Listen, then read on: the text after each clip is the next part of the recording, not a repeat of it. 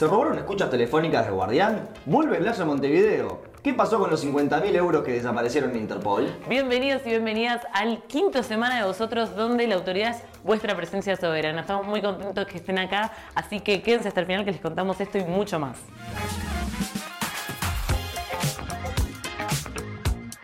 Ganó Uruguay, perdió Brasil. Luego de 22 años le volvimos a ganar a Brasil y los detractores de Bielsa tienen la marcha atrás aceitadísima. Para que se entienda, la última vez que le habíamos ganado a Brasil, gobernaba Jorge Valle, acababa de salir mayonesa y todavía existían las Torres Gemelas. Igual, ¿no éramos anfitriones? ¿Por qué no clasificamos directo? Si era tan bueno, ¿por qué se murió? Si estás viendo esto antes del domingo, el domingo son las elecciones en Argentina. Y si lo estás viendo después, bueno, ¿qué se siente vivir en el futuro? Luego de las PASO, las primarias en Argentina, donde el electorado se dividió en tres tercios, hoy en día se proyectan los principales analistas y los sondeos dos escenarios posibles. El primer escenario sería que Milei gane en primera vuelta, para lo cual recordemos que esto no es como en Uruguay, que necesitas el 50% de los votos, sino que solamente con el 40% y con que el segundo tenga menos de 10% de diferencia, ya ganaría en primera vuelta Javier Milei o cualquier otro candidato. Pero bueno, los sondeos la verdad que le están dando bastante arriba a Javier Milei. El segundo escenario de que se habla sería un balotaje entre el oficialismo y Javier Milei. En este caso se proyecta un empate técnico para este posible balotaje. ¿Y tercero? Bullrich. Siempre Bullrich tercera. Massa. Lo que me tiene asombradísimo es el nivel de segregación etaria en la composición del voto. Por una parte tenemos a los viejos macristas que se pelean con los adolescentes estos que juntan atún en lata para coleccionar y después indefinidamente hay bueno gente que vota al oficialismo. Porque si hay una característica que tenemos es que tenemos huevos. No somos cagones. Y ya lo demostramos.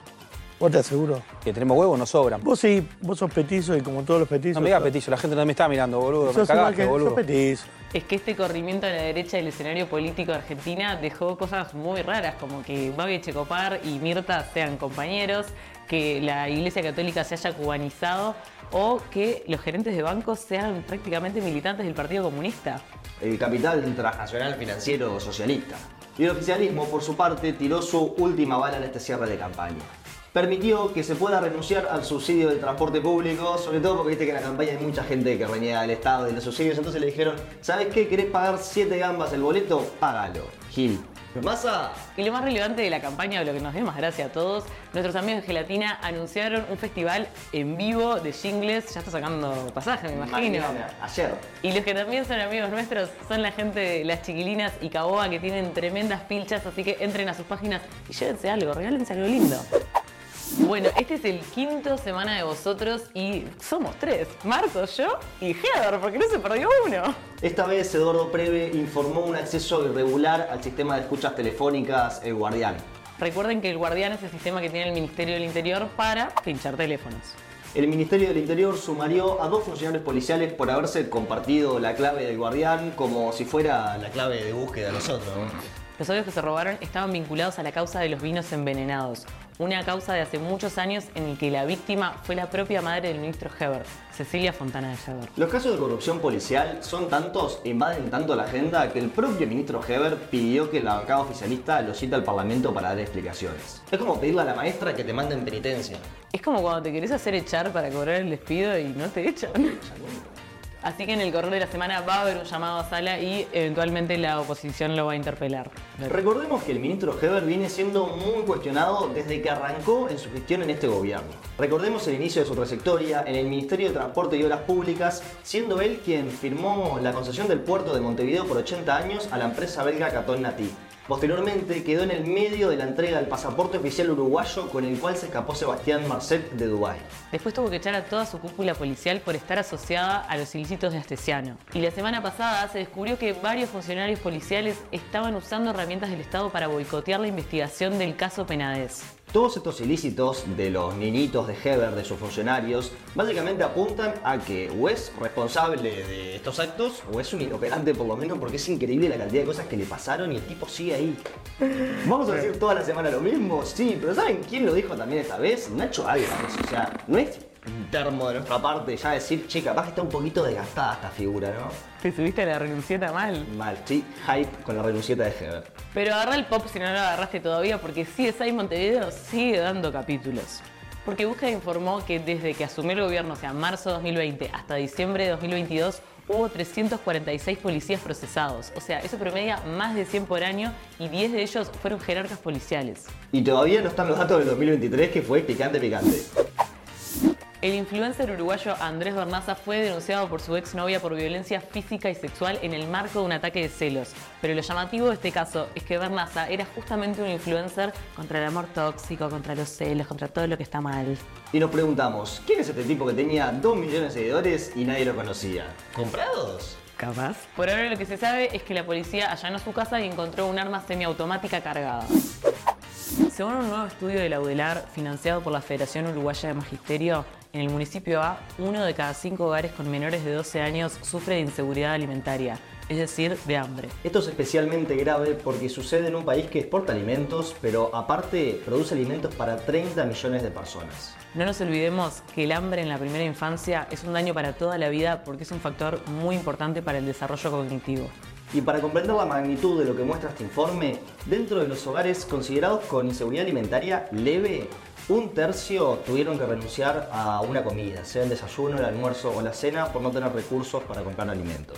Y dentro de los casos considerados con inseguridad alimentaria grave, uno de cada cinco directamente dejó de comer un día entero. Y también debemos resaltar que esto se da en un proceso de expansión económica, no estamos en recesión, es decir, el PBI crece, hay un boom de las exportaciones, pero paralelamente cada vez más niños están en situación de inseguridad alimentaria. El médico militar Américo Susac fue procesado con prisión por violaciones a derechos humanos durante la dictadura. La causa había iniciado en 2011 y tenía 17 víctimas. Así es, la jueza penal Urioste hizo patria y procesó a un torturador. El militar llevaba años viviendo en España, de donde fue extraditado este abril a pedido del fiscal especializado Ricardo Percivale. Su defensa había alegado obediencia debida, pero la jueza no hizo lugar al reclamo. Y ahora que se lo mandó a prisión efectiva, ¿qué puede haber pedido el militar? Prisión domicilio.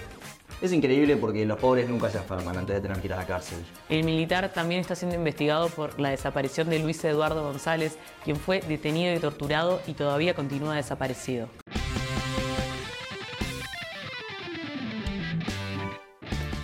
Clemencia para los vencidos. ¿No te pasa que a veces andás media distraída y perdés plata? Me pasa. ¿Y no te pasa que la encontrás y la volvés a perder? No me pasa. Bueno, porque eso fue lo que le pasó a Interpol, que perdió 50.000 euros, los encontró y los volvió a perder. Así es, eh, los habían incautado en una operación y desaparecieron. Pero mágicamente, cuando estaban por hacer la denuncia, aparecieron. Y esto no es joda, ¿eh?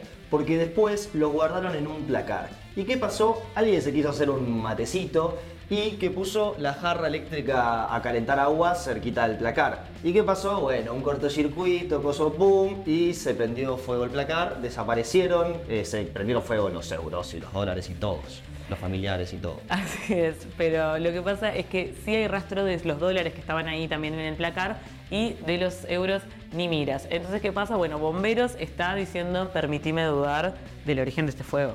Así que se busca 50 Luquitas Rodríguez. Un artista emergente, un joven promesa, uno que dicen que anda bien, viene Uruguay, un tal Slash. Efectivamente, el mítico guitarrista de los Guns N' Roses vuelve a Montevideo, Uruguay este año. Se va a presentar en el Antel Arena el año que viene y ya se pueden comprar entradas. Esto se da en el marco de una gira que comenzará por México y estará en 21 países y 32 ciudades. La última vez que Slash estuvo en Uruguay fue el año pasado cuando estuvo con los Guns N' Roses en el centenario. Ahora está full poligámico y viene con otros muchachos. Y además se pasó por Uruguay otro artista de la misma talla, ¿no? Sebastián Yatra vino a festejar su cumpleaños número 29 a la tierra de Artigas. El artista contó en un video que ya hace tiempo que todos los años en su cumpleaños va a un país diferente por un tema de energía y espiritualidad. Anduvo haciendo de las suyas, así que vamos a verlo.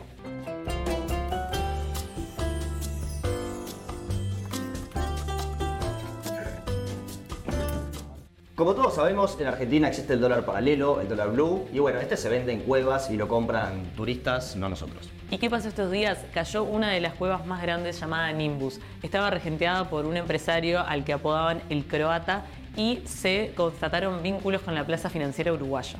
Sí, este muchacho hacía operaciones inmobiliarias tanto en Uruguay como en Paraguay también. Y así como la semana pasada dijimos que el dólar blue había pasado de los mil pesos, bajó esta semana. Bajó, está en 905, lo cual si bien es una gran noticia para la economía doméstica y la producción argentina, en realidad es complicadísimo contarlo. Cuando era, cuando era 1000 era mucho más fácil hacer el cálculo, ¿no?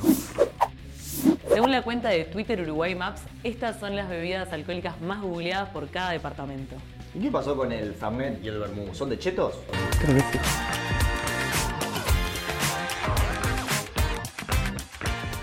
Y nos vamos con el exo oriental. El viernes 20 de octubre se jugarán en Santiago de Chile los Juegos Panamericanos y Uruguay tiene tremenda delegación. Sí, y ya vamos a aprovechar a subirnos ahora a la de Leganeta. No vamos a esperar a que ganen algo. Ya estamos con ustedes, chiquilines. Todo nuestro apoyo desde Miedo al Éxito. En este evento Uruguay va a tener 179 deportistas en más de 30 disciplinas. Sí, porque no solo de fútbol vive el hombre. O sea, tenemos, ¿qué tenemos? Boxeo, esports, golf, pelota vasca, surf, tiro. ¿Qué más querés? Y si llegaste hasta acá, venís de ver un resumen semanal bien uruguayo que lo hacemos con mucha voluntad, pero también con mucho tiempo y mucha gente laburando en él. Así que si te gustó y querés que esto siga pasando, likeá, comentá, suscribí, eh, contale a tus amigos, mostrale al algoritmo que mandás vos. Y como ya sabés, Miedo al Éxito no quiere depender de ningún gran grupo empresarial, ni de ningún sector, ni de ningún partido político. Queremos ser un medio que se financia con el aporte de la comunidad. Para eso puedes entrar en miedoalexito.uy, no necesitas ni mercado pago ni nada de eso, solamente una tarjeta y puedes suscribirte por vez única o generar un aporte mensual, lo cual a nosotros también nos ayuda mucho a planificar el trabajo y los nuevos contenidos que podemos ir haciendo. O más fácil todavía, eh, escanea el QR en pantalla y ahí podés hacer un aporte único del monto que vos quieras. Si nos organizamos, sigue creciendo este medio digital. Miedo al éxito. Lo relevante.